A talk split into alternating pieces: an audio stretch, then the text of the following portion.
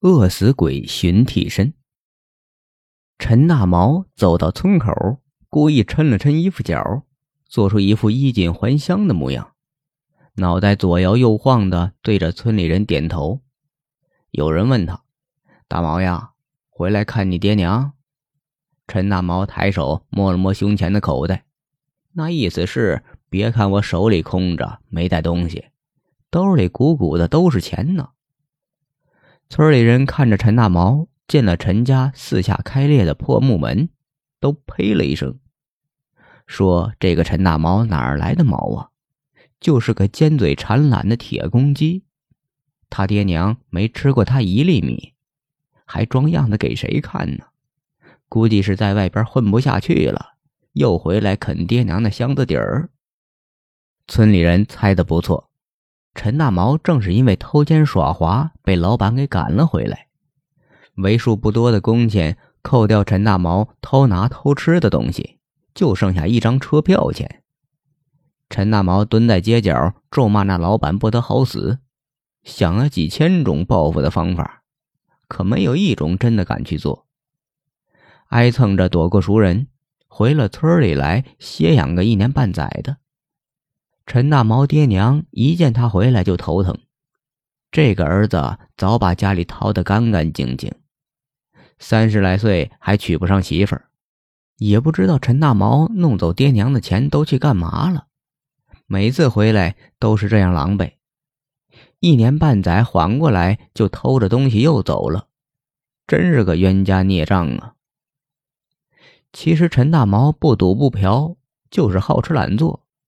闻到谁家的饭菜香，就拔不动腿儿，蹭吃蹭喝，惹人嫌。见到他来，都当面摔上门。陈大毛碰了一鼻子灰，溜达着出了村，想着要是哪里谁家办个红白喜事儿就好了，能混进去开个荤，弄点油水进肚子。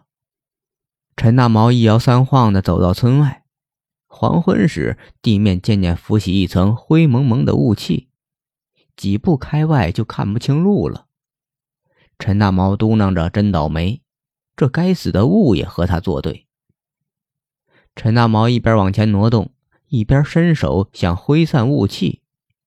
忽然耳边传来一阵音乐声，放的还是时下流行的歌。陈大毛高兴起来，这肯定是谁家办酒席呢？听这歌挺喜庆，估计是娶媳妇儿。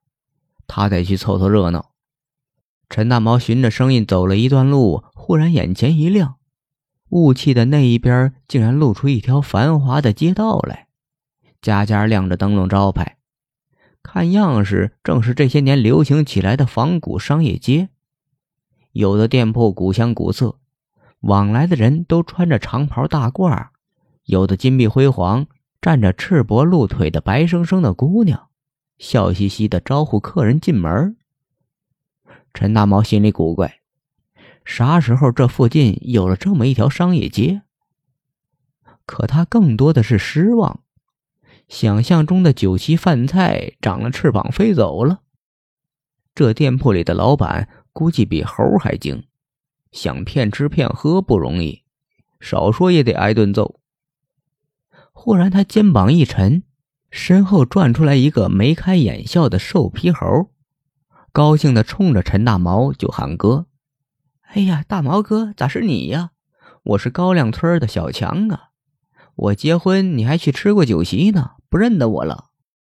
陈大毛脑子一昏，恍恍惚惚觉得对对对，是有过这么一回事点着头就问小强：“你在这干嘛呢？这是哪儿啊？”我怎么不认得呢？瘦皮猴得意洋洋地拍着陈大毛的肩膀，说：“大毛哥呀，你瞧这街，都是我们兄弟开的，专门招待游客、外地人，钱好赚。村里人又不过来，当然不知道了。走走走，我请你吃南北大菜，好酒管够，朋友一起才有意思嘛。”陈大毛口水流了三尺长，半点疑心都没起。就被瘦皮猴拉进一家饭店里，瘦皮猴轻车熟路，流水般报了一堆的菜名，都是陈大毛没听过的山珍海味。上来的碟碗堆满了眼前一张大圆桌。陈大毛哪里还用瘦皮猴招待，尖着嘴专挑油水大的吃。汤汁顺着下巴脖子往下淌，他顾不上擦。那个瘦皮猴小强看着陈大毛吃的不亦乐乎，笑得越发开心，自己倒是一口都没动。等陈大毛肚子胀得滚圆，再也塞不下去时，他才呼哧一声靠在椅子上，想起对瘦皮猴道谢，可眼前哪还是刚才那个小强？瘦皮猴变成了一个小脑袋、大肚子的怪物，两只眼睛红彤彤的盯着他，灿灿的狞笑。陈大毛吓得腿发软，张嘴就想大叫，只觉得嗓子发紧，伸手一摸，脖子像是面条一般又细又软，嗓子眼儿像针尖儿，别说大喊，就是喘气儿都难。他脑袋往下一耷拉，看见自己肚子胀起来。像是一面大皮鼓，竟然变得跟那瘦皮猴怪物一模一样。陈大毛从村里失踪快一年了，他爹娘以为他是跑走了，去外边讨生活，可总没个消息，放心不下。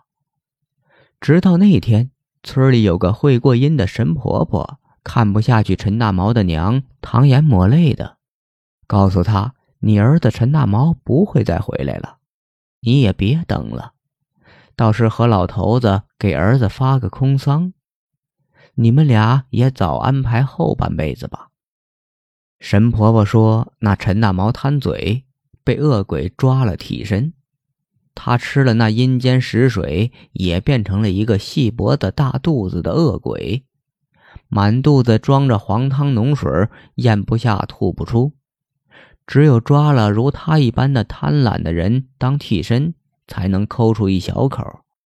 啥时候吐干净大肚子里的孽食，啥时候才能去转世投胎，还不知道要几百几千年呢。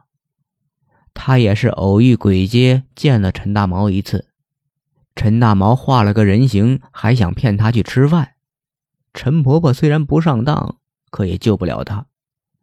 这种恶鬼有形无身，尸首也寻不回来的。鬼街的出现时机和地方都变幻莫测，活人避之不及，谁敢主动去寻？这个儿子已经是鬼非人，陈家爹娘也无奈，只能立了个空坟，留给恶鬼陈大毛吐尽孽食的那一日，鬼魂也有个安歇的地方。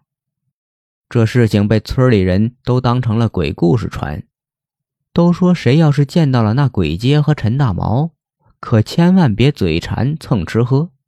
陈大毛哪里有好心请人吃饭呢？那是要捉人去当替身呢。